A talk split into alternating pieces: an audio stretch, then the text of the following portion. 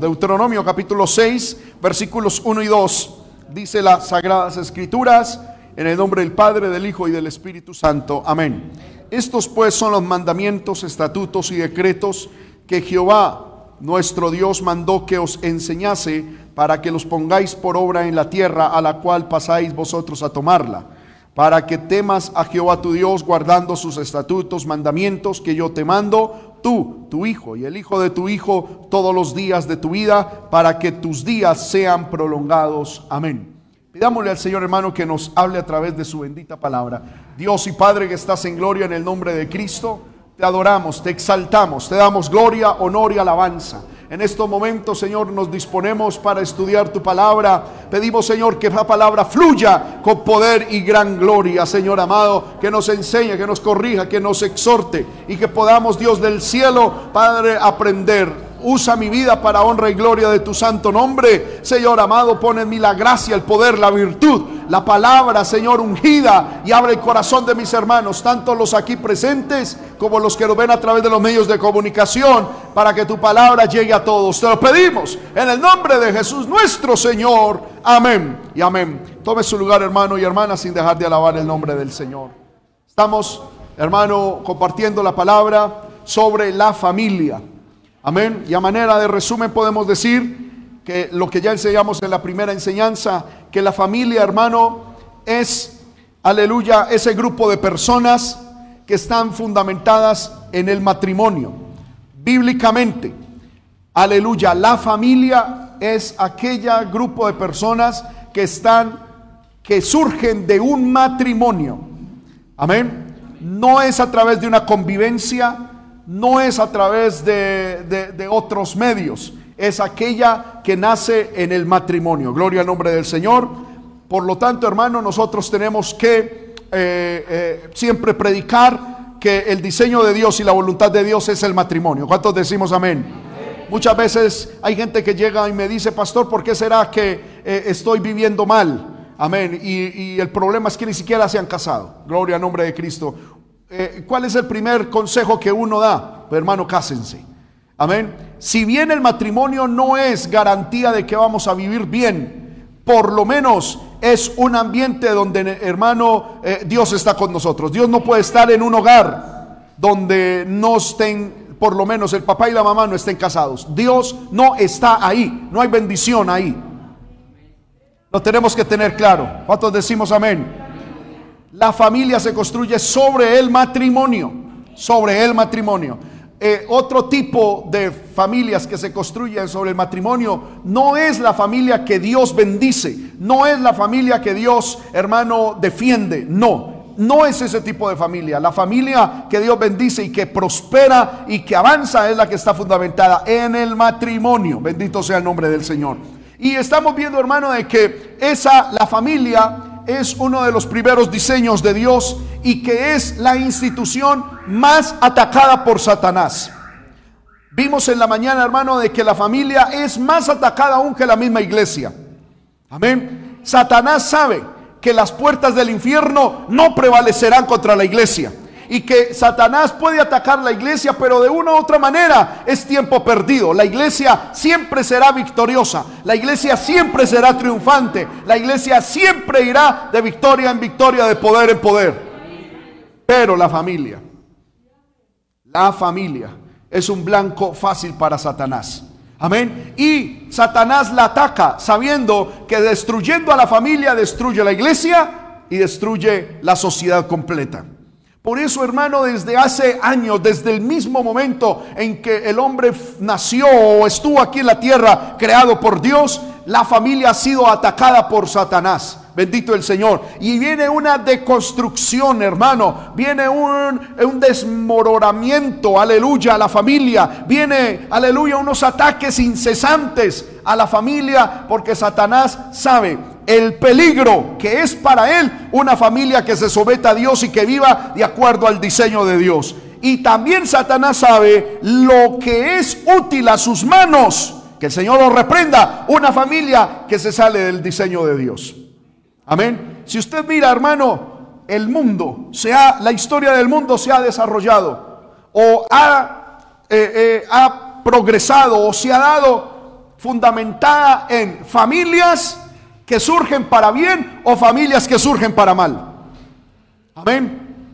Siempre es en cuestión de familias. Es muy raro el individuo, hermano, que marca hitos de historia, él como individuo. Casi siempre son familias, familias, familias, familias. Satanás sabe eso, que el Señor lo reprenda. Y por eso hay un ataque a nuestras familias. Amén. Y vimos, hermano, también en la primera enseñanza de que Moisés, cuando Dios le dio la ley, Moisés antes de morir le repitió y le recordó la ley al pueblo. Y se la recordó en términos de familia. Amén. Le dijo, no solamente le dio los mandamientos y le recordó la ley de Dios como si fuese algo eh, alejado a la realidad del ser humano, sino que se lo dio en términos de familia. Y por eso vimos, hermano, no lo vamos a ver, amén, que eh, Moisés dice, esta ley es para que la cumpla tú, tus hijos y los hijos de tus hijos, y para que te vaya bien a, a nivel familiar. Bendito sea el nombre del Señor. Queremos que nuestras familias progresen y sean bendecidas. Levante la mano el que dice amén a eso. Amén. Les voy a dar unos pequeños tips. Lea el libro de Deuteronomio. Y encontrará, hermano, que ahí está la clave para que nuestras familias se levanten. No como familias, aleluya, instrumentos de Satanás, sino como instrumentos de Dios. Bendito sea el nombre de Cristo. Y vimos en la primera enseñanza que la familia entonces, hermano, es el lugar donde se debe enseñar la palabra de Dios. Vimos, hermano, que la iglesia es el lugar donde se transmite y donde se eh, interpreta la Biblia.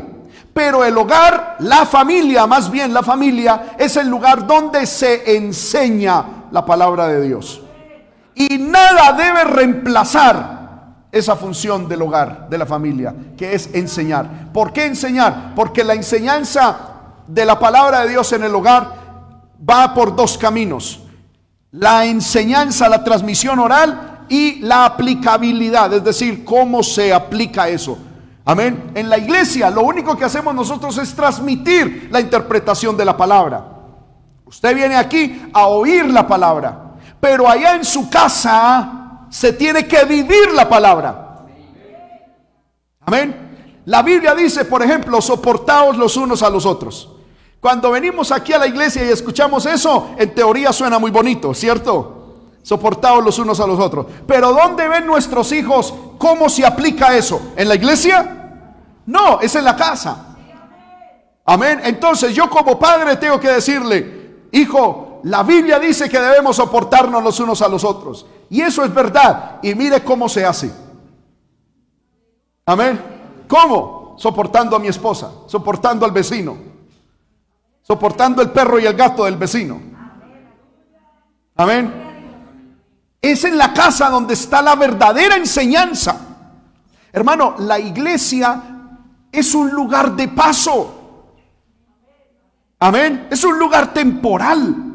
Nosotros muchas veces pensamos que la formación espiritual de nosotros es aquí en la iglesia. No, aquí lo que usted recibe es el conocimiento la interpretación de la palabra, pero la enseñanza usted la vive en su casa. ¿Cuántos alabamos el nombre de Cristo? Por lo tanto, el aula donde la palabra de Dios tiene que ser enseñada es la casa. Su cuarto, su sala, su comedor, como lo vamos a ver ahorita. Es el aula donde Dios quiere que se enseñe la palabra. Cuando usted esté frente al televisor y que salió algo sospechoso, inmediatamente aproveche esa circunstancia para decir, eso no lo vemos porque hay que tener temor de Dios. Eso es, ahí es donde debemos, hermano, enseñar. Y nuestros hijos, aleluya, aprenderán lo que es temor de Dios, es por lo que nosotros les enseñemos. ¿Cuántos decimos amén? Entonces vimos que es en la casa donde se enseña la palabra, la ley de Dios. Se enseña, porque transmitirla hermano, es la iglesia. Yo aquí, hermano, y créame que si el Evangelio consistiera solo en esto, sería hasta fácil. Amén. Simplemente enseñar la palabra y enseñarla, pues cualquiera lo hace. Pero la cuestión es, o, más bien eh, eh, transmitirla, fácil, pero vivirla. ¿Y dónde se vive? Es en la casa. ¿Por qué muchos hijos, hermano, de cristianos no quieren venir a Cristo o se apartan del Señor porque ven la hipocresía, especialmente en la casa. Y es que los niños y los adolescentes, hermano, y los hijos tienen una tremenda capacidad de saber qué es honesto y qué es falso. Amén. Ellos saben cuando de verdad hay amor y devoción y cuando hay hipocresía. Cuando ellos ven que aquí en la iglesia venimos y ay, nos derretimos de amor por Dios, pero nunca nos ven arrodillados en la casa, ellos van a decir. Sospechoso. Un día un hijo de un pastor llegó y me dijo, a mí me fascinaría que mi papá nos tratara a nosotros en la casa como trata a la iglesia cuando está en el púlpito. Porque cuando están aquí en el púlpito o estamos en la iglesia es, amados míos, hijitos míos, oh, tan hermoso usted, abrazo, pico, ay, tan hermoso, sí, manito, sí, manita. pero en la casa. Entonces, allá es donde se enseña el Evangelio, allá. Amén. Porque hermano, qué tremendo es ver y eh, personas que aquí con, su boquita dicen, te amo, papito. Pero en la casa es vulgaridad, maldición. ¿Qué están aprendiendo esos muchachos? O que el Evangelio es falso, o que todos somos una parranda de hipócritas. Amén. Entonces, lo que el Señor está diciendo es que en la casa es donde se debe enseñar. Hermanos míos, nuestros hijos serán perezosos si nosotros somos perezosos. Nuestros hijos serán irresponsables si nosotros somos irresponsables. Nuestros hijos tratarán a las mujeres como nosotros tratemos a la esposa. Nuestras hijas eh, tratarán a los varones como ustedes respeten y traten a sus esposos. Queremos generaciones piadosas, seamos piadosos en la casa y enseñemos con el ejemplo cómo es que debemos vivir para el Señor. ¿Cuántos alabamos el nombre de Cristo? Segundo, vimos en la enseñanza anterior que qué es lo que se debe enseñar por sobre todas las cosas. En el libro de Deuteronomio 6, 1, encontramos tres de las cinco materias que debemos dar en casa. Dice, estos pues son los primero, mandamientos. Segundo, estatutos. Tercero, decretos que enseñarás en casa. ¿Qué se debe enseñar en casa? Mandamientos, estatutos, decretos. Pero el salmista David, cuando estaba hablando con su hijo Salomón, ya David anciano a punto de morir y Salomón a, eh, punto de ascender al trono, David eh, le metió, también te he enseñado juicios y testimonios. Amén. Nosotros debemos enseñarle, este es el pénsul, esto es lo que nuestros hijos necesitan aprender. Hermanos míos, más que aprendan a sumar, a restar, más que aprendan a comer, más que aprendan a trabajar o a estudiar, Necesitamos enseñarle a nuestros hijos los mandamientos de Dios, los estatutos de Dios, los decretos de Dios, los juicios de Dios y los testimonios de Dios. ¿Cuántos decimos amén? Yo que gano con un niño que sepa ir a la luna, pero no sepa llegar hasta, hasta Dios. Yo que gano con un niño que sepa producir plata en abundancia, pero se me va al infierno. ¿Qué gano yo con un niño que saque mil títulos en la universidad? Pero es un instrumento de Satanás que no cree en Dios. No gano nada. Prefiero morir y que muera. Cuando mis hijos nacieron, yo los cogí, hermano, porque estuve en el, parto con mi esposa. Los cogí apenas, apenas salieron del vientre de mi esposa. Hermano, los cogí, le puse la, la, mano en la cabecita, la otra en el cuerpo y los alcé y le dije, Señor, si este hijo, si este niño se va a condenar y va a ser un instrumento de Satanás, mátalo ya. Yo no quiero instrumentos del diablo. Yo les dije, yo le dije, sé que suena fuerte, muy fuerte, pero yo le dije, Señor, prefiero no tener hijos a tener hijos que sean instrumentos de Satanás. Llegué y los alcé y le dije, Señor, si le van a servir al diablo, se van a condenar, mátalos, mátalos. Prefiero que se vayan ya y que sean salvos. a tener hijos descarriados, hijos que le sirvan a Satanás. Sé que suena muy fuerte. De pronto alguien no será capaz de hacerlo. Amén. Yo no le estoy diciendo que usted lo haga. Lo hice en el momento. Salió la inspiración. Amén. Gloria al Señor. Pero lo que quiero decir con esto es que, hermano, a mí no me cabe que mis hijos le sirvan al diablo. No me cabe. No me cabe que yo me vaya para el cielo y que mis hijos o mi familia se vaya para el infierno. En mi mente no me cabe eso. Amén. Bendito sea el nombre del Señor. Por lo tanto, lo que, lo que debemos hacer es que nuestros hijos aprendan. ¿Cuál es la primera materia?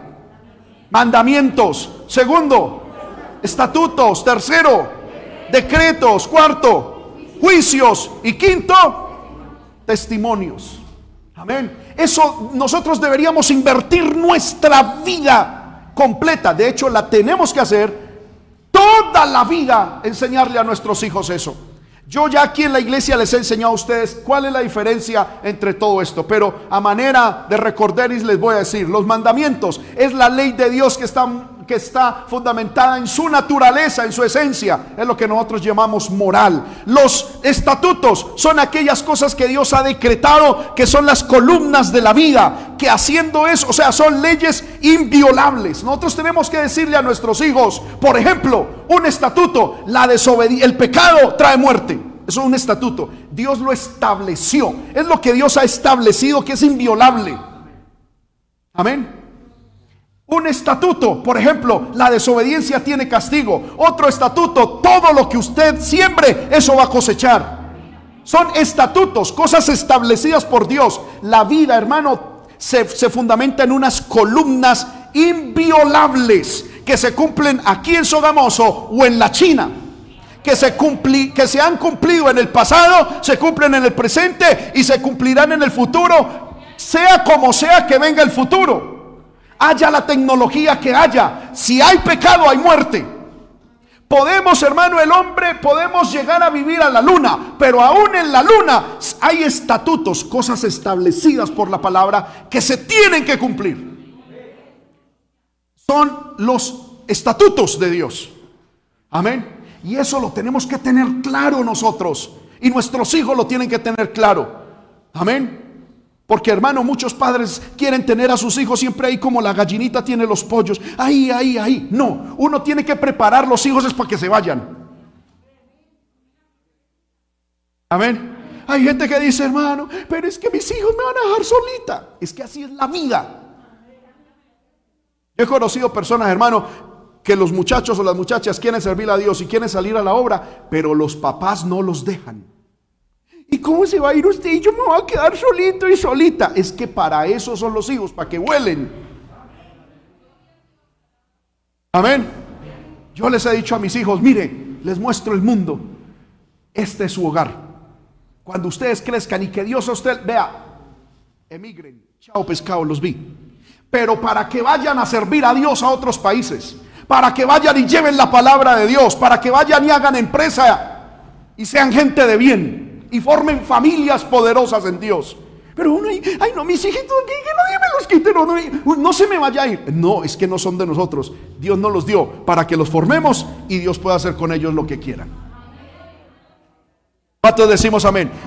Y con base en eso, yo tengo que enseñarle los mandamientos de Dios, es decir, la, la moral.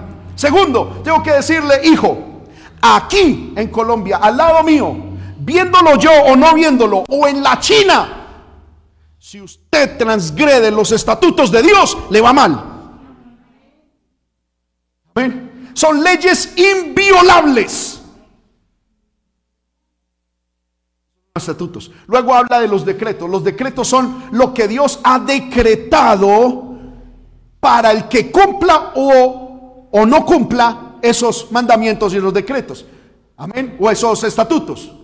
Es lo que podemos decir, son los, eh, eh, es lo que Dios ha decretado. Entonces yo tengo que enseñarle a mi hijo, si usted obedece, a usted le va a ir bien de esta manera, de esta manera, de esta manera, porque la Biblia lo establece. Por ejemplo, el libro de Deuteronomio 28, el que obedezca le va a ir bien en el campo, le va a ir bien en la ciudad, le va a ir bien, eh, haga lo que haga, le va a ir... y, y esos son decretos. Dios ha decretado que el que obedezca le va a ir de esta manera. Pero también en el libro de Deuteronomio 28, Eh, el versículo 11, creo 15, empieza a decir los decretos de aquellos que desobedecen. Entonces, ah, que usted no quiere, usted es libre. Que no quiere buscar a Dios, bien pueda, papito. Chao. Pero a usted le va a ir así, así, así. ¿Por qué? Porque Dios lo decretó. No porque yo se lo imponga, sino porque Dios lo decretó. Y eso hay que enseñárselo. Esas son las materias que hay que enseñarle a los niños. Amén.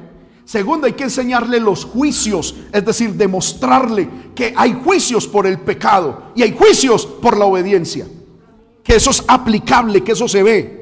Y hay que enseñarle los testimonios. ¿Qué son los testimonios? Son las evidencias de que el Evangelio es real, de que el Evangelio no es un cuento de caperucita roja. Amén. Y yo tengo que demostrarle a mi hijo y a mis hijos que la palabra y el Evangelio es real, es verdad. Que no es una religión, que esto es real. Amén. Yo tengo dos cosas para contarles. En estos días, hermano, eh, eh, con mi esposa planeamos y dijimos, vamos a, tomar un, descansito. Amén. Dos días, eh, es decir, un domingo en la tarde y el lunes. Y nos fuimos para allí, para Yopal. Amén. Y, alquilamos una nochecita el, hotel. Cuando íbamos llegando, hermano, cuando salimos de aquí, empezó a llover y llover y llover. Y era llueva y llueva hasta que llegamos a Yopal. Cuando llegamos a Yopal, mi hijo dijo, no, qué aburrición esto. Se nos dañó el paseo, esto es llueva y llueva y llueva. Y entonces yo le dije, confiemos en el Señor, hijo. Me dijo, papá, pero es que si lloré en la mañana cuando me levanté y le dije, Señor, vamos a ir de paseo, por favor que no llueva. ¿Por qué Dios no me oyó? ¿Y por qué está lloviendo? Y yo le dije, hijo, usted se va a sorprender de lo que va a hacer Dios. Pero y verá, tranquilo. Hermano, todo el camino llovió desde que salimos de la casa hasta que llegamos a Yopal. Llegamos al hotelcito donde nos íbamos a quedar, que había una pequeña piscinita ahí, eh, lo apartamos porque siempre es solo eso y entonces nos gusta porque solamente estamos nosotros. Y entonces cuando llegamos allá estaba lloviendo y lloviendo ay, que, y yo le dije, vaya, cámbiese en el nombre del Señor. Fue y se puso la, ropa de, piscina. Cuando salió, se fue el agua. Se fue la lluvia. Yo le dije, ¿sí ve? Yo le dije, es que hay gente que necesita la lluvia y le está pidiendo a Dios la lluvia.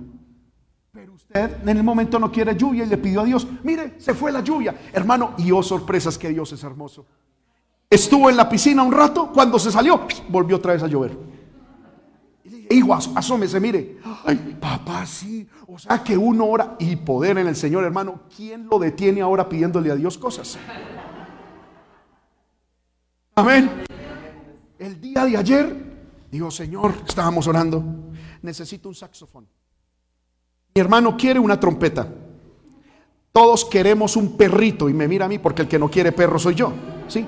Señor, queremos un perrito y me mira a mí. Señor, y dale a mi papá una camioneta bien bonita. Dice, por favor, queremos una camioneta. Y papá, el Señor no la va a dar. El Señor no la va a dar. Y ya tiene una fe tan tremenda ¿Por qué? Porque son testimonios. Y yo llego, hermano, y cuando aprovecho en cualquier momento, hermano, ahí estamos. Eh, mire, hijo, eso lo hizo Dios. Eso lo hizo Dios. Eso lo hizo Dios. Y papá, ¿y cómo lo hizo? No sé, pero lo hizo. Y son testimonios que cuando mi hijo se enfrente a la teoría de la evolución en el colegio, en la universidad, ya su mente esté saturada. Es mentira. Dios lo hizo. Dios lo hizo. Son los testimonios, son las evidencias. Yo que gano, hermano, con invertir mi tiempo, eso que lo hagan los profesores, para eso uno paga. Que le enseñen a sumar, que le enseñen a restar, a dividir, a leer. Mi función es enseñarle los mandamientos de Dios, es enseñarle los decretos de Dios, es enseñarle los estatutos de Dios, enseñarle los juicios de Dios y enseñarle las evidencias de que Dios es real, que son sus testimonios. Para eso Dios me contrató. Y para eso Dios a ti te puso como papá. Dios a ti y a mí nos puso como papá no simplemente para que le diéramos ropa y comida a esos chicos, ni para que le diéramos un techo. Ropa y comida se le da a un animalito, hermanos míos. Se le da a una mascota. Amén. Pero ¿quién le va a enseñar los mandamientos? Los decretos, los estatutos, los juicios, y los testimonios a nuestros hijos. ¿Quién? ¿El pastor? Yo no me voy a echar esa responsabilidad, ni Dios me la pone. La escuela dominical tampoco. La escuela, no, hermano, nunca. Internet, menos. YouTube, menos. Hermano, yo no sé cómo hay gente que es capaz de permitir que su hijo pase mañanas, días enteros pegados ahí de YouTube. ¿En qué estarán cogiendo esos muchachos? Para eso nos hicimos papás. Amén. Para enseñar mandamientos. ¿Qué es lo que le debemos enseñar? ¿Cuál es el pénsul? ¿Cuáles son las materias? Mandamientos, estatutos, decretos, juicios y testimonios. Repitámoslo de nuevo, hermano. Yo quiero que se le meta a usted en la mente. Esa es la metodología de Dios, repetir y repetir. Lo vamos a ver ahorita. ¿Qué debemos darle a nuestros hijos? ¿Qué debemos enseñarle noche, día, noche y día, noche y día? Mandamientos, estatutos, decretos, juicios y testimonios. Repitámoslo de nuevo sin mirar aquí. Quitemos el texto, hermano. Y nadie va a mirar su cuaderno de memoria. Yo quiero que usted se lo lleve en su mente. ¿Qué debemos enseñarle a nuestros hijos? Mandamientos, estatutos, decretos, juicios y testimonios. Y debemos darle mandamientos 1, mandamientos 2, mandamientos 3, mandamientos 4, mandamientos 5, mandamientos 6, mandamientos 7, mandamientos 8, estatutos 1, estatutos 2, estatutos 3, estatutos 4, decretos 1, decretos 2, decretos 3, decretos 4. Amén. En la mañana conté la historia de una señora que le dijo a un pastor, pastor, ¿cuándo cree usted más o menos a qué edad? Puedo empezar con las disciplinas espirituales y en la formación espiritual de mi hijo. Y entonces el pastor llegó y le dijo, ¿cuántos años tiene su hijo? Y ella dijo, cinco años. Y entonces el pastor le dijo, usted está atrasada cinco años. Amén. Y yo le diría, está atrasada cinco años y nueve meses.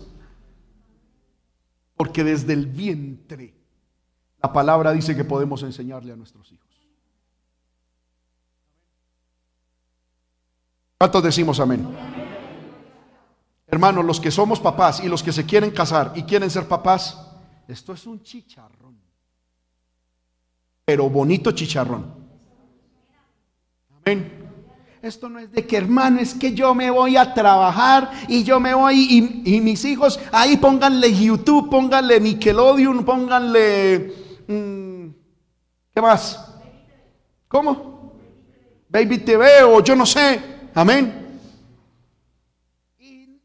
No, no, no, no y no. Mientras usted y yo estamos haciendo eso, el diablo tiene en la mira a nuestros hijos.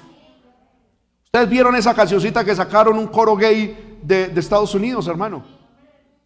Amén, hay un coro, todos homosexuales en Estados Unidos, donde la cancioncita decía, vamos por tus hijos, vamos por tus hijos. Amén.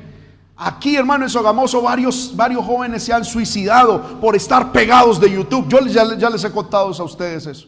Amén. Jóvenes que dicen a los papás, vamos a estudiar. Y los papás se van tranquilos creyendo que el niño, eh, que, es, es honesto. Hay poder en el Señor.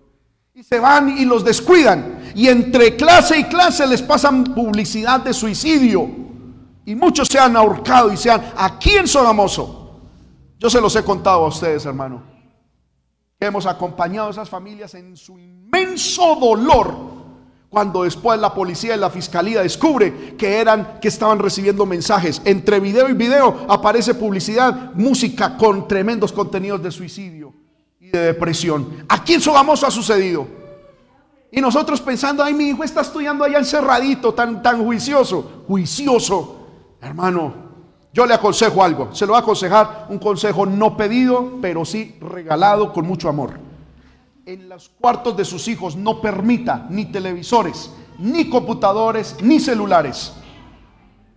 Que el, que el televisor esté en la sala donde todos vean. Que el computador esté público donde todos vean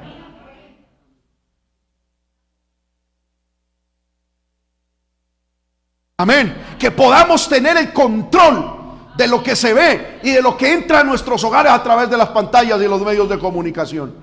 Yo les he dicho a mis hijos, hermano, Así se va a hacer hasta que yo tenga vida en esta tierra.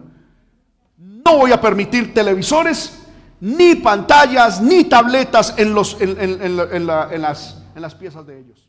Jamás. El televisor y el computador y las tabletas estén siempre en lugar público. Donde si mi esposa está cocinando, por lo menos le eche ojito a ver qué está, qué está mirando. Y que en algún momento vuelva a echarle ojito. Y que si uno está ahí también, estar pendiente. ¿Cuántos decimos amén? Porque ya el mismo diablo nos lo advirtió. Vienen por nuestros hijos. Y después, hermana, ahorita, después de la predicación, amén, porque nos embolatamos con las preguntas después vienen nuestros hijos y aparecen descarriados. ¿Yo qué hice de malo? Y el Señor va a tener que decir, ¿de verdad me toca decirle qué hizo? Hermano, estar pendientes de nuestros hijos, por favor. ¿Qué tenemos que enseñarle? Por favor, repitamos las materias.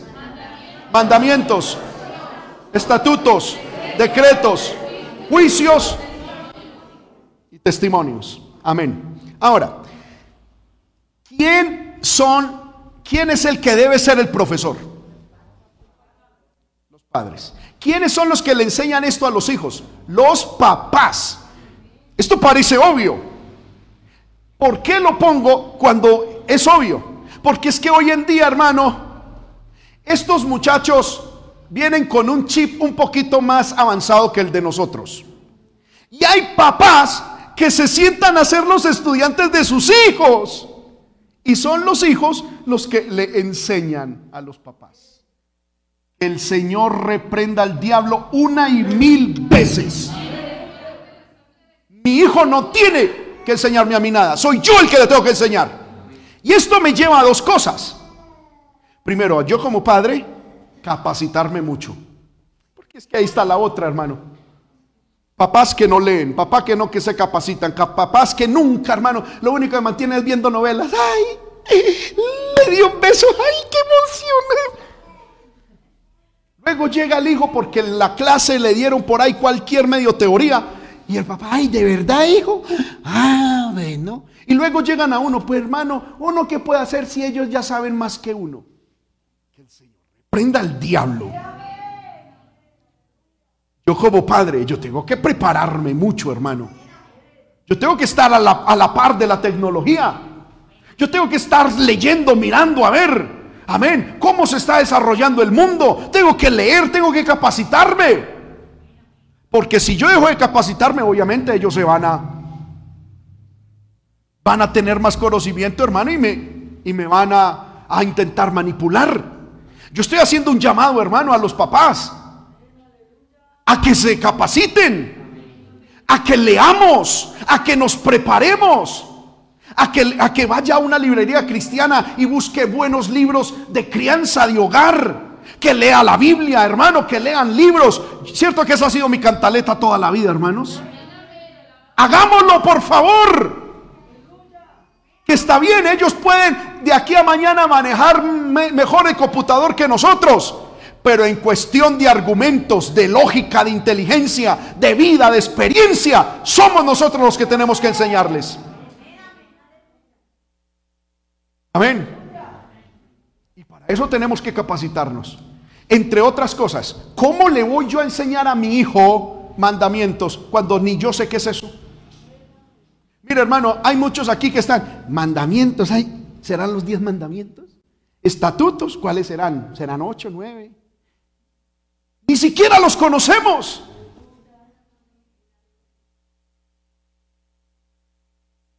Yo le invito a que usted sea serio en su trabajo como papá.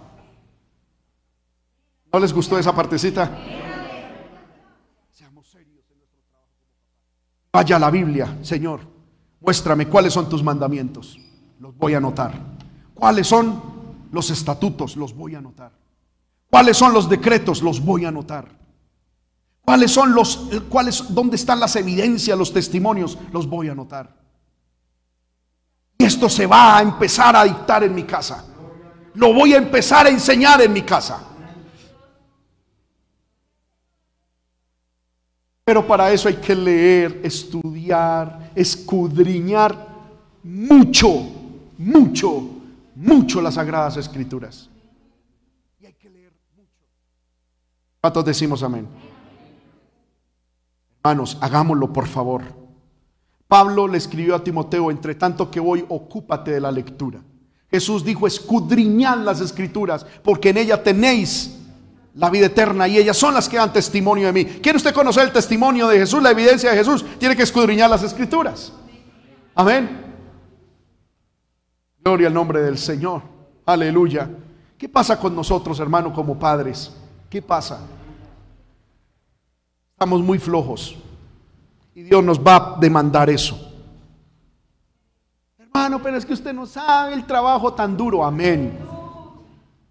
Yo sé que es duro. Pero si usted se esfuerza y prepara a sus hijos, su vejez va a ser fructífera y va a ser en descanso para la gloria de Dios y bendición de su familia. ¿Cuántos alabamos el nombre del Señor? Hermano, a mí me ha dado dos, tres de la mañana muy frecuentemente leyendo la palabra, leyendo libros, capacitándome, orando. Muchos, muchas veces mis hijos se han levantado, amén, y me ven leyendo la palabra y me ven aleluya, estudiando la palabra. Y me llega mi hijo, hay veces en la noche, papá, a, las 12, papá, ¿qué estás haciendo? Yo leyendo la palabra. ¿Y por qué lees tanto la palabra? Me dice. Hijo, porque es lo, lo mejor, tenemos que estudiar, tú también tienes que estudiar. Bueno, papá, me regala un poquito de agua, me dice. Va al baño y vuelve y se acuesta. ¿Sabe yo por qué oro? Porque yo vi a mi papá pasar días enteros orando. ¿Sabe yo por qué leo la Biblia? Porque yo voy a mi papá y a mi mamá leer la Biblia. ¿Sabe por qué leo? Porque mi mamá cuando se acostaba en su mesita de noche tenía la Biblia y dos libros más. Y todos los días se acostaba leyendo, leyendo, lea y lea y lea y lea y lea.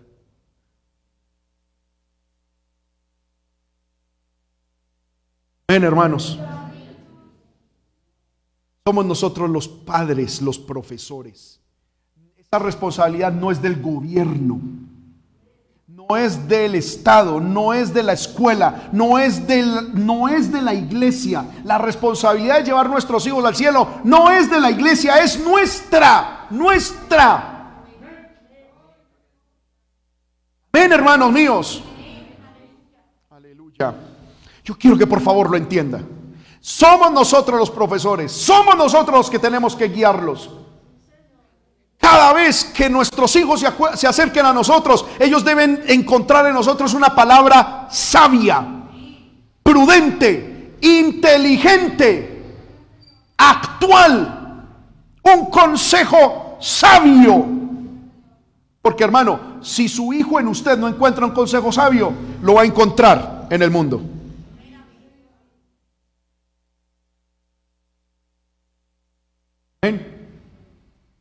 ¿Cuántos alabamos el nombre del Señor?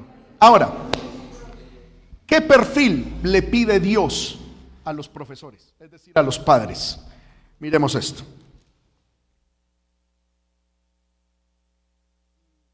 Versículo 2. Para que temas a Jehová tu Dios, guardando todos sus estatutos y mandamientos que yo te mando. Gloria al Señor. Tú y tu hijo y el hijo de tu hijo, todos los días de tu vida para que sean prolongados. Lo primero que yo quiero mirar en este texto es lo siguiente. Lo primero que necesitamos nosotros los padres es temer a Dios. Hermanos míos, si en nosotros no hay temor de Dios, perdimos el año nosotros. Empezamos por nosotros. Amén. En esta pandemia, hermano, donde la virtualidad... Ay, Señor, escuché de un caso de una, de una mamá que estaba llorando amén, mirando el examen de su hijo. Había perdido el examen. Cuando se le preguntó por qué lloraba y decía, hermano, es que no sé, la verdad es que el examen lo hice yo. no sé si pegarle al hijo o pegarme yo misma. La verdad es que lo hice yo. Ese muchacho no quiere aprender y entonces ahí como por ayudarle hice el examen yo y lo perdí. Poder de Dios. Ay, Señor amado. Hermano, y lo más tremendo es esto. Nosotros queremos que se levanten hijos que amen y que honren a Dios, pero ni nosotros en, el corazón respetamos a Dios. No hay temor de Dios en nuestros corazones. Usted y yo como padres debemos tener mucho temor y respeto a Dios y a su obra. ¿Cuántos decimos amén? ¿Usted cree que qué va a ser un hijo de un papá que ore mucho? ¿Cómo se va a criar y qué después va a hacer? Orar mucho. ¿Qué va a ser un hijo de un papá o de una mamá que poco se congreguen? Poco congregarse. ¿Qué va a ser un hijo de un papá que el papá, hermano, lea mucho la palabra de Dios y lo vea leyendo la palabra de Dios? Va a leer la palabra. Se va a interesar en la palabra.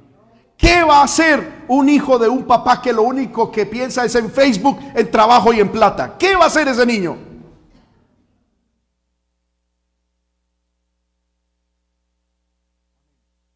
El Señor dice, los profesores deben tener mucho temor de Jehová. Segundo, somos nosotros, antes de enseñar, debemos guardar los estatutos y los mandamientos que Dios nos ha dado. Amén.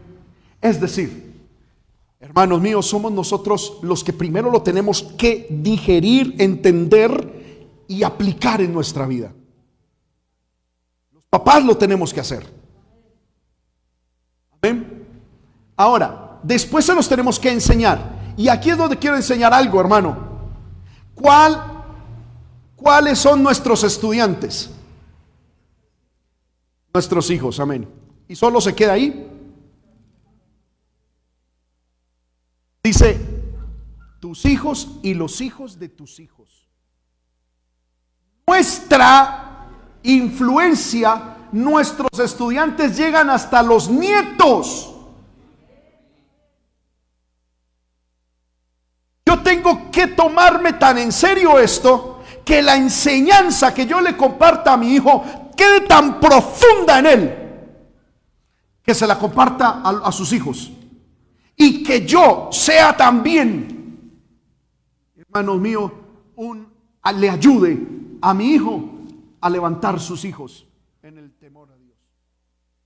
¿Cuántos decimos amén? Abuelos que están aquí, no se les ha acabado la tarea. Es porque, ay, ya mis hijos son grandes, gracias al Señor me ocupo de mi salvación y que Dios tenga misericordia de ahí. No, si usted tiene nietos y tiene nietos pequeñitos, apenas está empezando la tarea a tener temor de Dios, a guardar los mandamientos y a enseñárselos. ¿Ven? Hermano, a mí me asombra mucho, a mí me, me parece muy bonito. Cada rato, cada rato, llegan mis suegros o llegan mis papás y nos llaman. Por favor, dicen, reúname en la familia, vamos a orar. Y entonces ustedes saben, por la gracia y la misericordia de Dios, mis papás y mis suegros son eh, pastores dentro de la obra. Amén. Y cada rato es, eh, nos vamos a encontrar a las 9, 10 y por favor que estén los niños, que estén todos y vamos a orar. Y reúnen a toda la familia por videollamada y todos vamos a orar. Y entonces ellos como los patriarcas de la familia, mire, tenemos que seguir buscando. Y wow, me parece espectacular. ¿Cuántos alabamos el nombre del Señor? Abuelos, su tarea no se ha acabado, apenas comienza. Hermano, pero ¿qué hace uno si el hijo no quiere? Ahí donde está el chicharrón. Pero que tienes que cumplir, tienes que cumplir.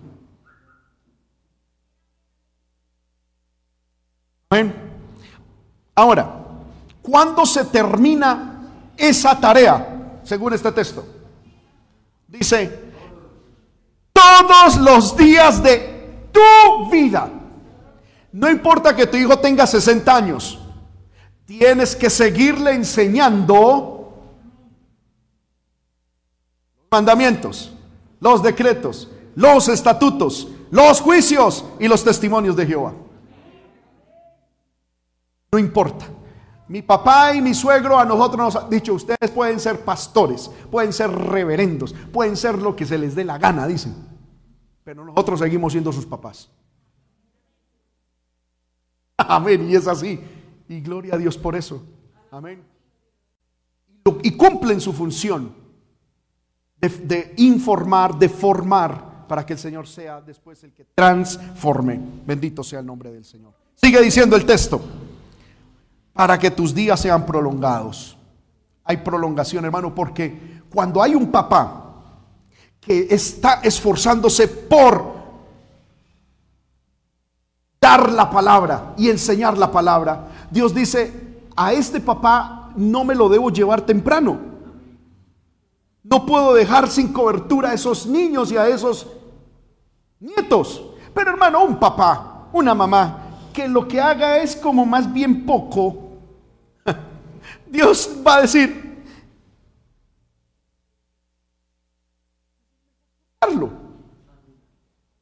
¿cierto? Porque antes de ayudar está, ponga la palabra, yo no quiero decirla, amén. somos útiles en nuestra familia, Dios dice, yo le voy a prolongar. No solamente vida, sino recursos. Hermano, vea, y eso es bendito. Usted proponga de corazón instruir a sus hijos y su hogar en el temor a Dios. Trabaje con responsabilidad. Y el tiempo que usted dedica para trabajar, Dios a usted le va a abrir puertas tan tremendamente para que usted tenga tiempo de llevar y su palabra en su hogar. Se lo aseguro. Porque Dios a usted le va, cuando Dios ve ese compromiso en usted de querer de verdad levantar una generación para Dios, Dios le va a decir, listo, el tiempo que usted vaya a trabajar, le voy a dar como si trabajara el doble en esa jornada para que usted tenga tiempo de llevarle y formar a sus hijos como mis hijos. Y Dios a usted le va a proveer y le va a abrir puertas.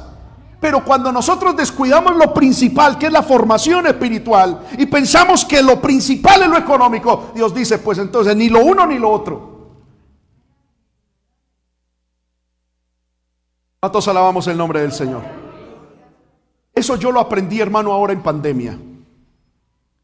Cuando, hermano, no es desconocimiento de todos. Nosotros los pastores vivimos por lo que Dios bendice en la iglesia. Y poder de Dios. Y yo decía, Señor, ahora en pandemia no hay culto, no hay nada. ¿Qué voy a hacer? ¿Qué voy a hacer? Escuché muchos pastores que se fueron a trabajar. Yo le dije, Señor, usted a mí me llamó a predicar su palabra en la iglesia y en mi casa. Yo voy a predicar y usted se encarga de eso. Hermano, y antes me, puse a predicar el doble. Y Dios sostuvo y Dios nos bendijo. Porque cuando uno le cumple a Dios, Dios le cumple a uno. Yo no estoy diciendo, ay, deje de trabajar por ir a, orar con sus hijos. No. Váyase el tiempo a trabajar que es de trabajo. Pero cuando llegue a casa a cumplir con su función, no a sentarse en un mueble, a hermano ahí a Amén. ahí, hermano, a roncar. No, llegó a su casa, listo, llegó el papá, llegó la mamá. Amén. Vamos a tener hogar, vamos a tener familia, vamos a enseñar la palabra de Dios. Porque ahorita lo vamos a mirar. Vamos a estudiar la palabra. ¿Qué opinan ustedes? ¿Qué, ha pasado? Dice la palabra de esta manera. Vamos a orar, vamos a hacer esto. Y, y están en el ambiente espiritual. Cuando usted se esfuerza por hacer eso, cuando usted después vaya a trabajar, Dios le va a abrir puertas para que usted tenga más tiempo aún de enseñarle su palabra, la palabra de él a su familia. Se lo aseguro. Pero hermanos, llegamos de trabajar. estoy muy cansado. Nadie me hable, nadie me hable. Qué cansancio. Ay, Amén hijo, hay culto. ¡Ah, estoy cansado! No se sorprenda que el día de mañana sus hijos estén endemoniados. No se sorprenda. Hermanos míos, todo es una cadena. Si usted pleitea contra Dios en su casa, ah, pero ¿por qué esto? No espere que sus hijos sean predicadores. Cuando usted honra a Dios, sus hijos honrarán a Dios.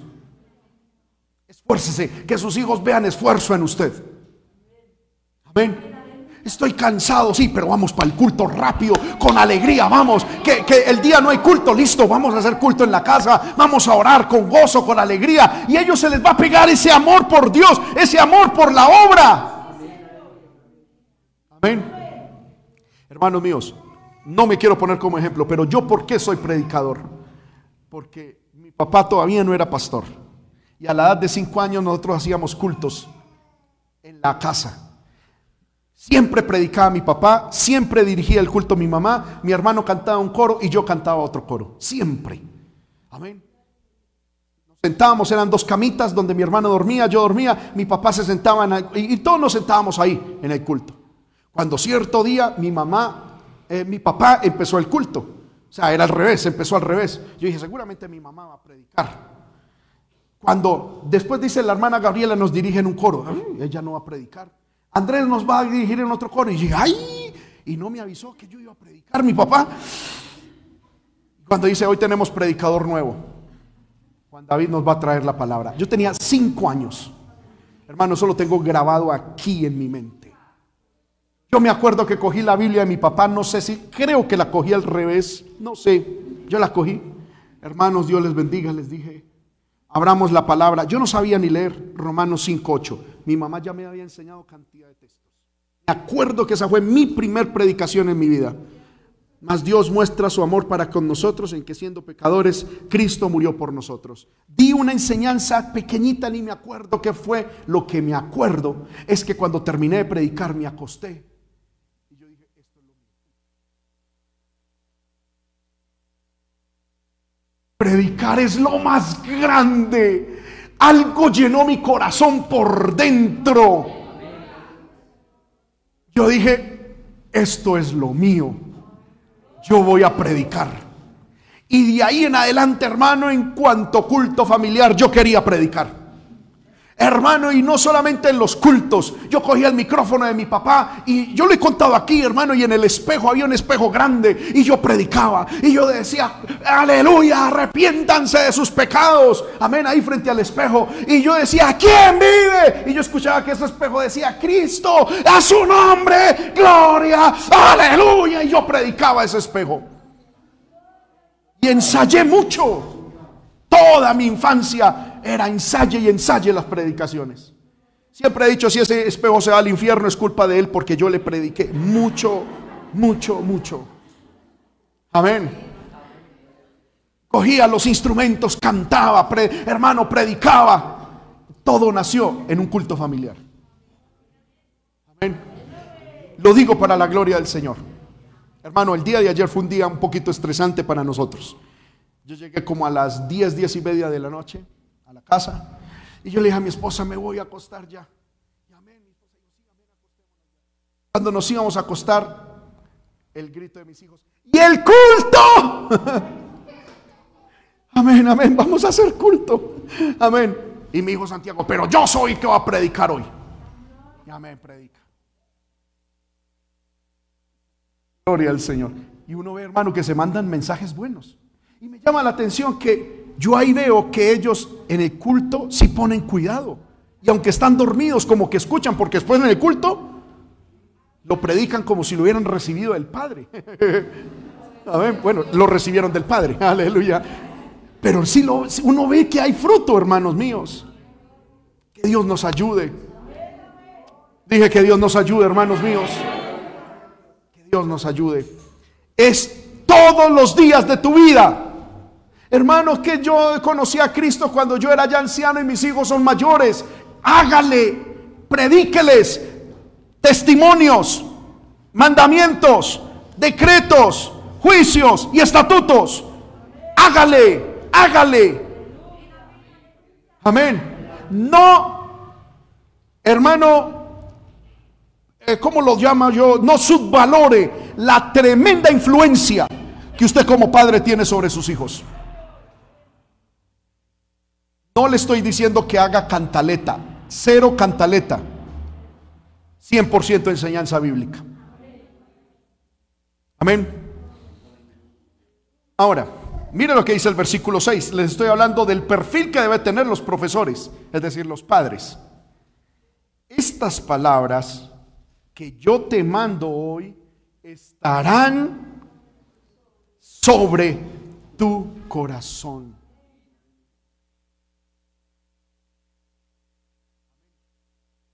Es decir, los padres tenemos que tener un control tremendo del conocimiento de Dios. Tenemos que tener un conocimiento profundo de Dios para podérselo transmitir a nuestros hijos.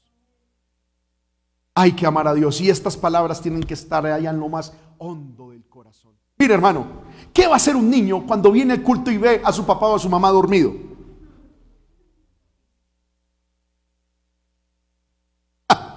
¿Qué va? ¿Va a estar enamorado de Dios? No, hermanos. Yo les he contado a ustedes, mi abuela también es cristiana, es de otra congregación. Pero cuando yo era adolescente, mi abuela, siempre que hablaba con ella, ella me hablaba maravillas de su iglesia. Y me decía, ella me dice amor o hijo. Y entonces me decía, hijo, no, hoy el pastor nos dio un mensaje tan glorioso. No, esa juventud de la iglesia es tan hermosa. Ese grupo de alabanza toca tan precioso. No, y siempre que me hablaba eran maravillas de su congregación. Hermano, que a mí se me metió una curiosidad. Yo dije, eh, esa iglesia debe ser perfecta. Cuando después un día fui y no era tan así. Amén. De hecho, yo ni, ni, vi jóvenes en esa iglesia, eran puros viejitos. Amén. Eh, y bueno, pero ella amaba su iglesia. Y cuando, y cuando nos lo compartía a nosotros, hermano, ese era ese gozo. Y, nos, y todavía yo la llamo y me dice, hijo, el que recuerde buscar a Dios y ama y habla de Dios con un amor, con una pasión. ¿Sí? Cada rato me llama y me dice, te vi predicando y yo me puse a llorar. Y, amén. Hermosos esos viejitos. Amén. Si me están viendo, Dios les bendiga. Mi abuelo tiene 92 años, hermano. Cada rato, en estos días me hizo el reclamo y me dijo, hijo, pero usted es grosero. Me dijo, yo estoy triste porque usted es grosero abuelo, es que yo lo veo ahí en el computador y yo le digo, hijo, Dios te bendiga y usted no me saluda, no me hace nada. Yo, abuelo, pero es que yo, estoy en Sogamoso y usted me da, pero es que yo lo veo ahí cerquitica. Yo digo, mi hijo está ahí cerquitica y lo saludo y usted no me contesta. Y yo, hijo, abuelo, no, no, no es una videollamada, es una transmisión. Yo no entiendo eso, pero debería responderme, me decía. Y, que lloran viendo el mensaje. Qué bueno, hermano, es. E, e, eso lo, lo alienta a uno. Pero si llega el nieto, los abuelos, hermano, y, eh, eh, eh, los nietos o los hijos, y ven a los papás con desgano para orar, para venir a la iglesia, vienen a la iglesia, se duermen, hablan mal del pastor y de la iglesia en la casa, ¿qué van a querer venir? ¿Sí o no?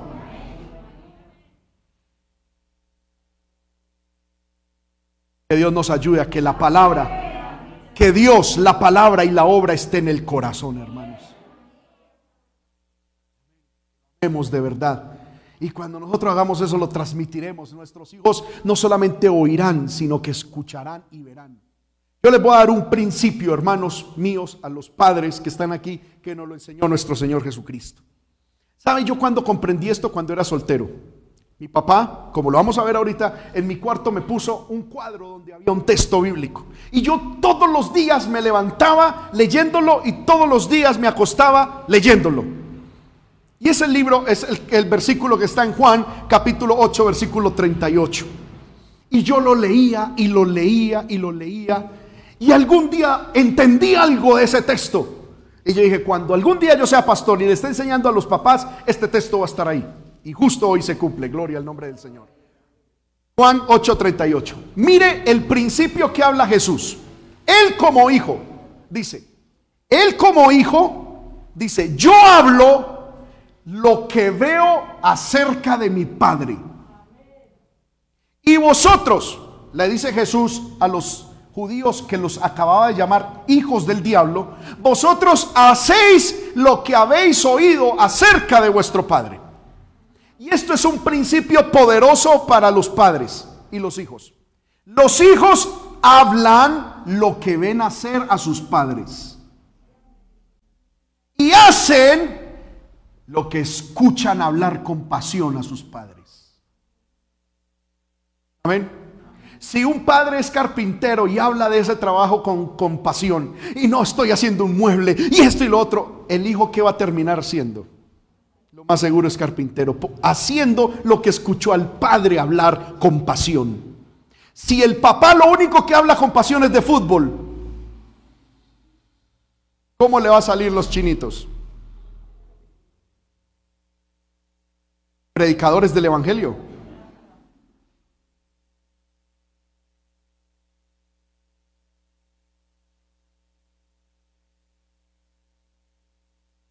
De lo que usted hable con pasión, eso van a ser sus hijos. Y ellos van a hablar lo que le vean hacer a usted. Es que mi papá hace esto. Mi mamá hace esto. Mi mamá se enfrenta a las situaciones de esta manera. Es que mi papá es así. Y ellos hablan de lo que nos ven hacer y serán y harán de lo que nosotros hablemos con pasión. Note ese principio, por favor, hermano, en alguna parte. No se le olvide. De lo que usted hable con pasión, eso van a ser sus hijos. Amén. Muy bien, volvamos a Deuteronomio 6. Entonces vimos ya que, ¿cuál es el aula de enseñanza? La familia, el hogar. ¿Qué, ¿Cuáles son las materias? Los mandamientos, decretos, estatutos, juicios y testimonios. ¿Quiénes son los profesores?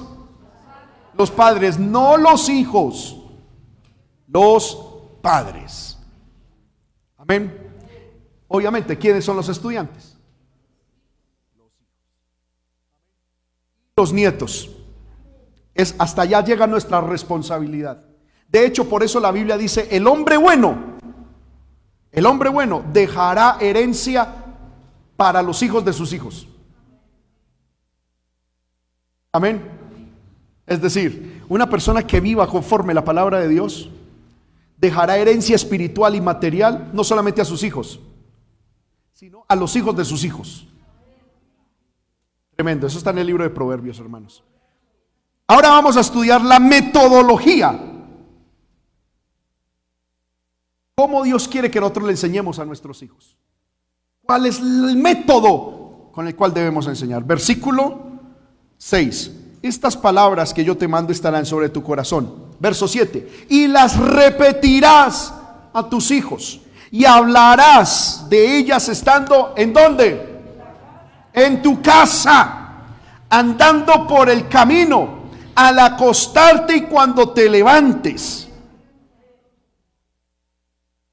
¿Ven? ¿Cuál es la metodología de enseñanza de Dios? ¿Cuál? La repetición.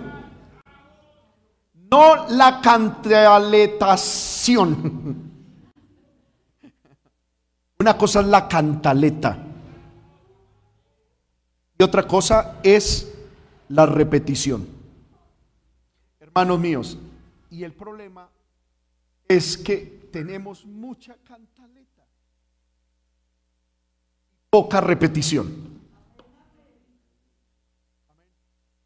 Cuando nosotros llegamos, pero mi hija, mi hijo, hágale pues, hágale. Y intentamos manipular, hágalo por mí, hágalo por usted. Este, vamos para la iglesia. Bueno, si no va, no le doy dulce. Pura cantaleta humana. Primero, apasionese usted tenga la palabra, tenga a Dios en el corazón, que Él sea vivo en usted.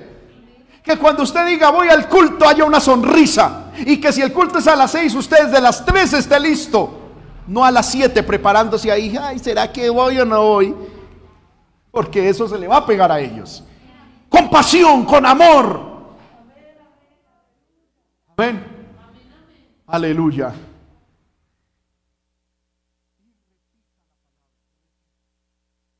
No es algo de manera religiosa. Tiene que ser de manera creativa, de manera constante. ¿A qué me refiero con esto? Porque muchas veces los papás tendemos la tendencia de hablarle a nuestros hijos es cuando ellos cometen un error. Pero cuando no han cometido un error, de Dios no les hablamos nada. Segundo, nosotros tenemos que hablar eh, de, Dios es en todo momento. Porque Él es la fuente de nuestro temor, de nuestro amor y de nuestra alegría. ¿Ven? Debemos hablar de Él y repetirlo. Repetirlo. Hermanos míos, vea, se lo voy a decir de esta manera. Dice, la repetirás a tus hijos y hablarás de ella estando en su casa. Cuando usted esté en su casa, hable mucho de Dios. No necesariamente tiene que decir, hijo, apréndase, Romanos 5, 5 8, más Dios. No, no es, no es memorizar, es hablar mucho de Dios y repetir y repetir y repetir. Amén. Que cuando usted hable con su esposa, mija, esto y Dios es así, Dios es así, lo que el pastor nos enseñó, lo que en la iglesia aprendimos, mire lo que dice la palabra de Dios, ponga cassette, eh, eh, cassette no, eh, predicaciones, amén, de, alabanzas, que esté repitiéndose eso siempre. Es decir, es fomentar un, un ambiente de palabra de Dios. Amén. Y prepare formas de enseñarle la palabra de Dios a sus hijos de manera creativa. Por ejemplo, la Biblia dice, cuando anden por el camino, es decir, usted debe preparar con sus hijos un tiempo para pasear, pero el fin del paseo no es la piscina. Es decir, mientras voy en el carro, en el bus o en, a pie o como vayamos, con mi esposa vamos a preparar, vamos a hablarles a nuestros hijos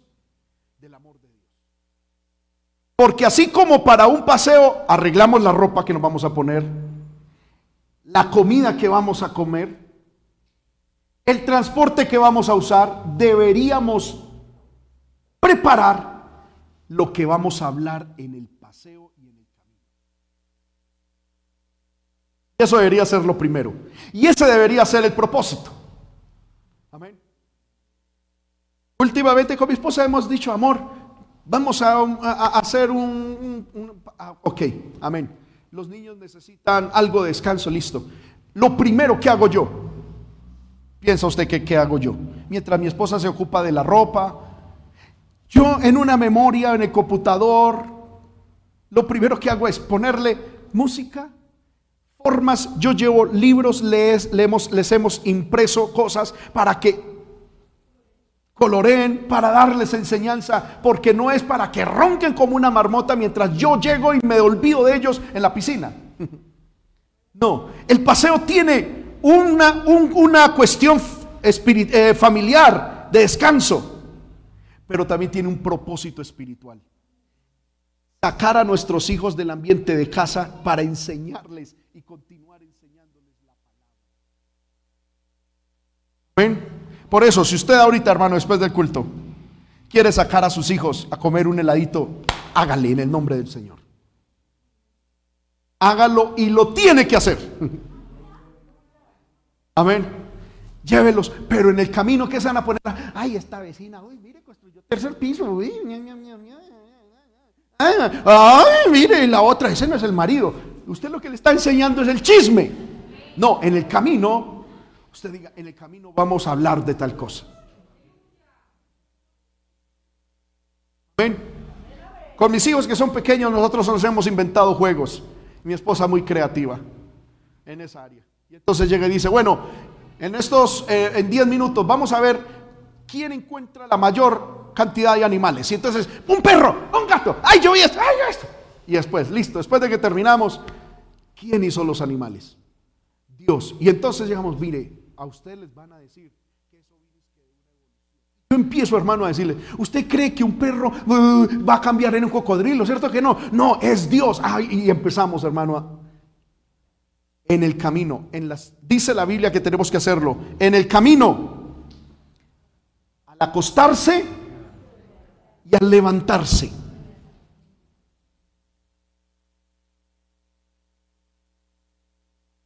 Que ustedes me están mirando sospechoso, hermano. No me miren a mí raro, miren la palabra. Ustedes lo están leyendo ahí. Tiene que haber intencionalidad. Acostarme. Hermano, que yo llego rendido. ¿Quién lo mandó a ser papá? ¿Quién lo mandó a ser mamá? Nadie lo obligó. Ahora que ya lo es, a cumplir papá. ¿Sí o no? A usted nadie le puso un revólver para para ser papá o mamá, ¿sí o no? solito no se hizo papá o mamá. Pero ahora que lo es, a cumplir. Porque cuando estemos en el cielo daremos cuenta de eso, hermano. Entonces, es mejor que lo haga.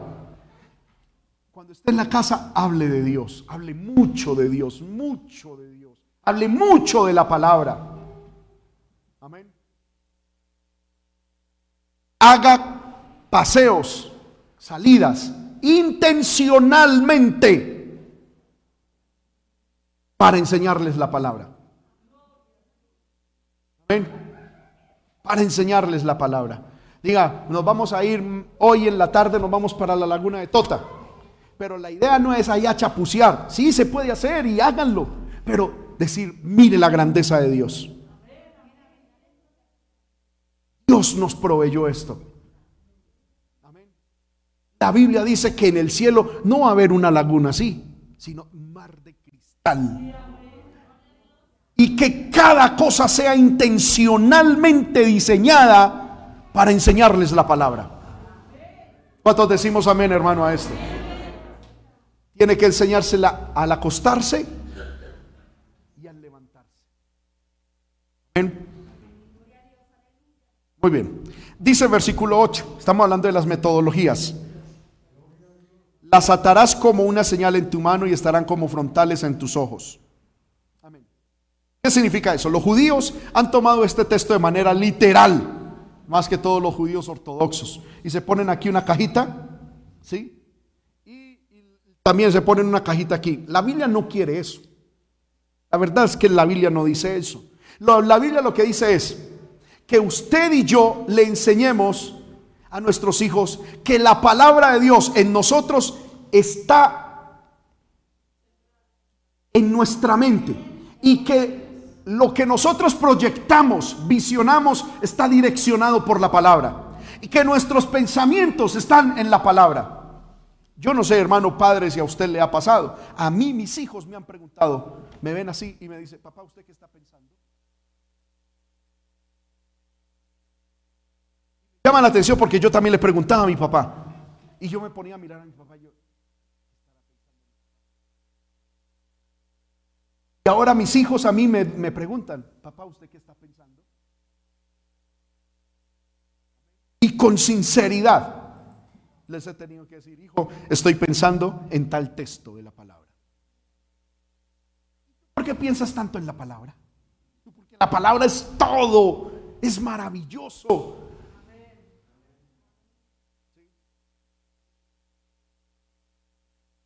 Pero hermano, sí, papá, ¿usted qué está pensando? No, en la vecina, hay poder en el Señor.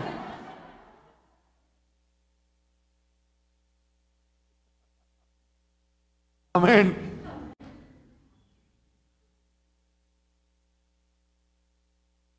El Señor dice, usted como padre tiene que atar la palabra a su frente. Amén. Tiene que estar ahí para que cuando ellos lo miren a usted y le pregunten, ¿Qué estás pensando? Usted con honestidad diga, estoy pensando en este texto, o estoy cantando esta alabanza a Dios, o estoy orando a Dios. Y dice la Biblia, a los padres también tenemos que atar la palabra a nuestras manos. Es decir, que ellos vean que todo lo que nosotros hacemos está direccionado por la palabra. Papá, ¿usted por qué se va a trabajar? No es para conseguir es porque Dios nos ha dado la bendición de trabajar y a través del trabajo Dios nos bendice. Y el trabajo es una bendición. Mamá, ¿y usted por qué cocina? Porque este es el alimento que Dios nos ha dado. ¿Recuerdan lo que yo les eh, enseñé ayer, hermano? Bueno, los que vinieron ayer.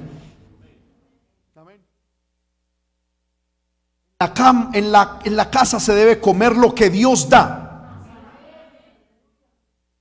No, la casa no debe ser un restaurante a la carta.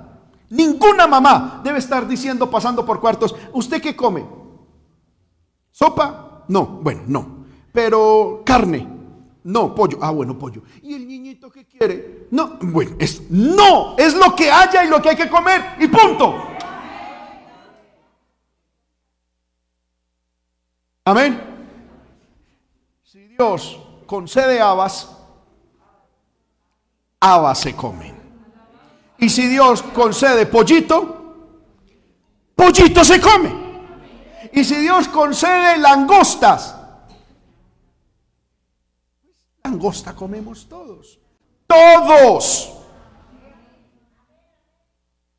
Porque hermano, esa cuestión, eh, lo que pasa es que la niñita no come legumbre, eh, eh, no come azúcares, sino legumbre. El niño no come gorditos. Hay poder en el Señor, hermano. ¿Quién, quién va a sostener semejantes estómagos?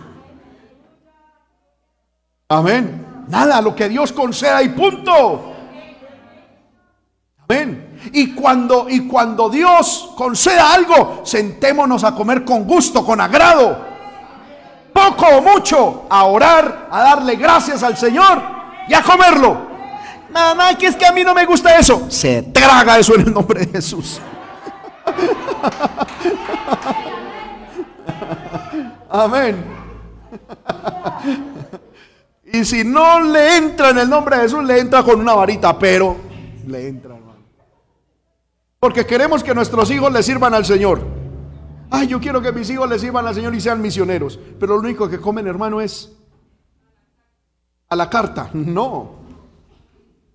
Yo recuerdo cuando estábamos, hermano, en Tunja, que hay veces la situación se ponía difícil. Y un día solamente había un caldito, hermano, con dos o tres papas. Amén. Y éramos cuatro como con tres papas. Y mi mamá llegó y lo sirvió un caldito, hermano, sin carne, solo caldito de papa y sal. Yo vi que ella miró a mi papá como nada. Ante nosotros ellos no mostraban nada. ¿No? Lo que Dios dio, punto. Mi papá, no, no, no, no, no, es que fue lo que Dios dio, una bendición. ¿Cuánto estarán acostando sin comer ni siquiera esto? Una bendición. Y yo recuerdo que mi mamá hizo la oración, Señor Gracias por este, eh, esta comida que nos das. Que nos sepa a pollo, a carne, a pescado, que tenga todos los nutrientes, Padre. Y lo comemos con gratitud en el nombre de Jesús. Amén.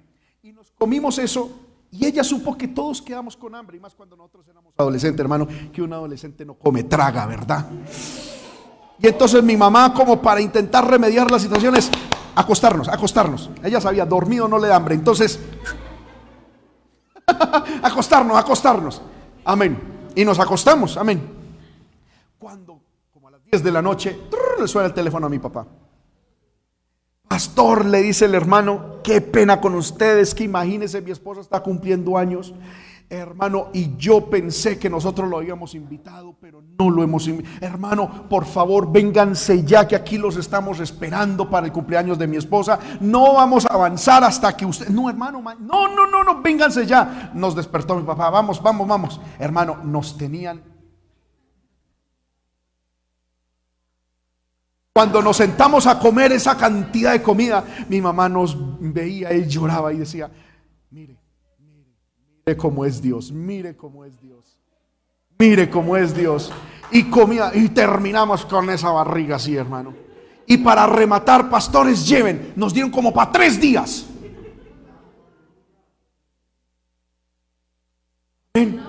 Un día mi mamá llegó y dijo, ay, yo quisiera comer pollo. Estaba la situación difícil y comíamos, era proyecto de pollo, no pollo. Amén, es decir, puro huevo, gloria al Señor. Y ay, yo quisiera un pollito, yo quisiera pollito, pollito, hermano. Y oramos, Señor, qué bendición. Concédenos un pollito, hermano. Dios nos dio tanto pollo que comíamos pollo al desayuno, al almuerzo, a la comida, hermano, a la. Ay, Señor, gracias, pero casi nos salen plumas, hermano. Y mi mamá siempre nos decía, mire, mire, mire, mire a Dios, mire a Dios, mire a Dios. Amén. Aleluya. No volvamos a nuestros niños, hermanos, los reyes de la casa. el rey de la casa es Dios. Porque es lo que el niño quiera, lo que la niña desee. No, ellos no son los reyes de la casa. El rey de la casa es Dios, es el que manda. Nosotros somos sus servidores. Y ellos también son servidores del rey. ¿Cuántos decimos amén? Porque casi que hoy en día vemos a los papás arrollados a lo que diga el, petaconcito de tres años. ¿Qué quiere el niño? ¿No quiere dormir? Mi hermano, me trasnochó mi niño. Ay, aquí estoy trasnochado por ese niño. ¿Qué?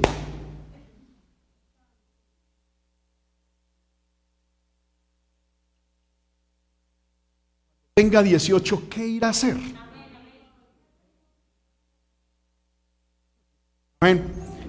Entonces, en usted y en mí, los profesores, la palabra tiene que estar metida aquí en la frente. Tiene que estar atada a las manos. Y nuestros hijos tienen que ver que todo lo que pensamos y todo lo que hacemos está dirigido por la palabra. Pero no solamente tiene que estar en nosotros, sino que la palabra tiene que estar escrita en nuestras casas. Versículo 9. Las escribirás en los postes de tu casa y en tus puertas. Hermano, en su casa hay versículos bíblicos puestos.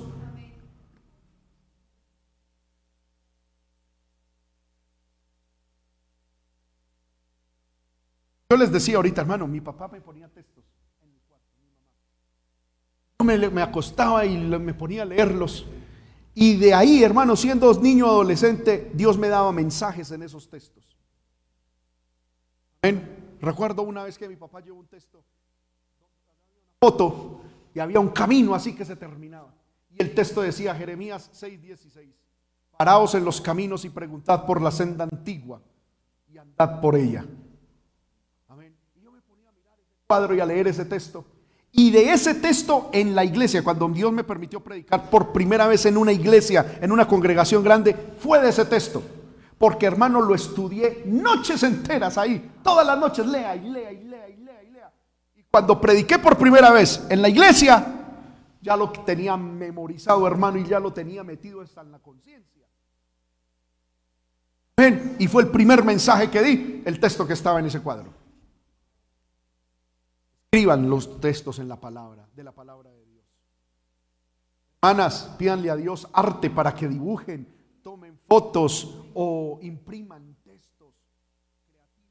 La palabra tiene que estar en nuestras casas escrita para que ellos pasen y la, la lean. Y yo les digo, yo todavía no lo tengo, pero yo he hablado con mi esposa y lo vamos a hacer en esta semana. Vamos a escribir los diez mandamientos de Dios y van a estar escritos en una pared de nuestra casa. Tienen que estar ahí, porque muchas veces nosotros nos, como cristianos nos asombramos y nos, ¿cómo se dice? Nos alarmamos. Ay, que eh, en tal eh, escuela estaban escritos los diez mandamientos y los borraron.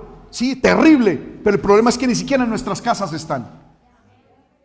Yo le dije a mi esposa, vamos a poner los 10 mandamientos de la ley de Dios en el cuarto de nuestros hijos. Están aprendiendo a leer, que ahí practiquen. No tendráis No te, harás imagen ni, ni te inclinarás a ellas. Amén. No tomes el nombre del Señor tu Dios en vano. Acuérdate del día Honra padre y madre. Esos son los más 10 mandamientos de la ley de Dios. Y tienen que estar ahí repitan. Yo le invito en el nombre del Señor a que en cada casa de esta iglesia esté por lo menos los diez mandamientos escritos, hermano. Amén. Quite esas imágenes, quite esos cuadros religiosos y ponga la palabra de Dios. ¿Cuántos decimos amén? El próximo domingo, hermanos, seguiré estudiando con ustedes esto. ¿Les parece importante, hermanos? Estamos en Deuteronomio 6. Seguiremos en adelante. Estemos de pie, hermanos, en esta hora. Pidámosle al Señor que Dios nos ayude.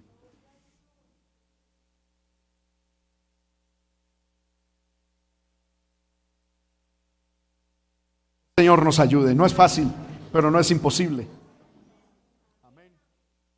Levantemos nuestras manos a Dios, hermano. Dios y Padre, en el nombre de Jesús, gracias te damos por esta enseñanza. Gracias, mi Dios, gracias, gracias. Señor amado, hemos aprendido tanto de tu palabra. Hemos visto, Señor amado, cuánto hemos fallado y qué cosas estamos haciendo bien. Gracias.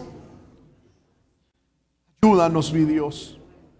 Yo invito, hermano, que todos, especialmente los que somos padres o que son abuelos, levanten su mano al cielo. Y hagamos hoy un pacto delante de Dios diciendo, Señor, yo invertiré mi vida.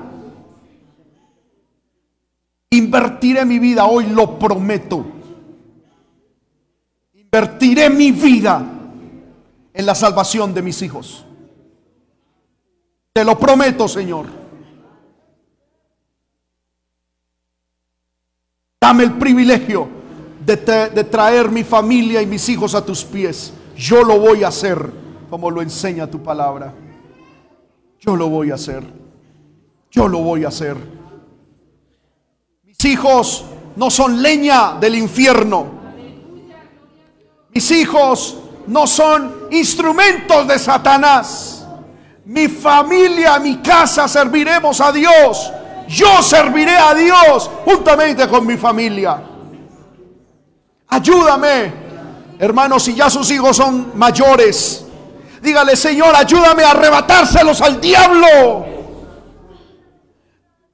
La forma, la unción, la palabra, la estrategia para arrebatarle mis hijos al diablo. Porque no son del diablo, mis hijos son de Dios. Aleluya. Hoy hemos entendido, Señor amado, de que la responsabilidad de los hijos somos nosotros. La responsabilidad, Señor, somos nosotros como padres. Oh poderoso Dios, ayuda a mis hermanos que con humildad, Señor amado, reciben esta palabra y sienten la carga en su corazón. Ayúdanos, Señor amado, a los que hoy hemos recibido esta carga en el alma.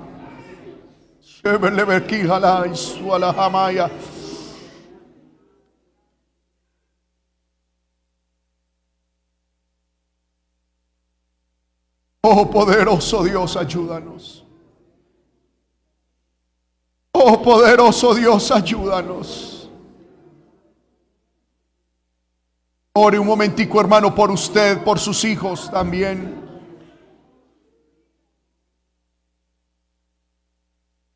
Ore por usted y por sus hijos. Aleluya.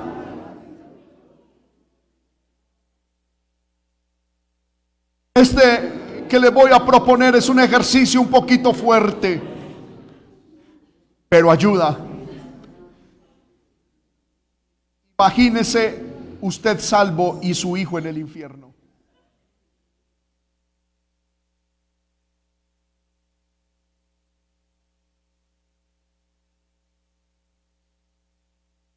¿Qué haría usted? ¿Qué estaría dispuesto usted a cambiar para que esa situación fuera diferente?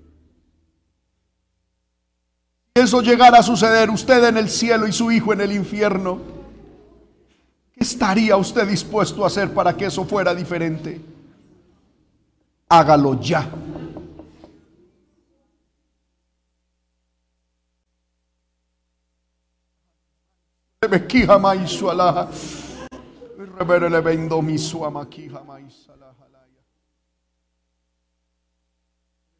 Dios está aquí, hermano, y está poniendo carga carga en tu corazón.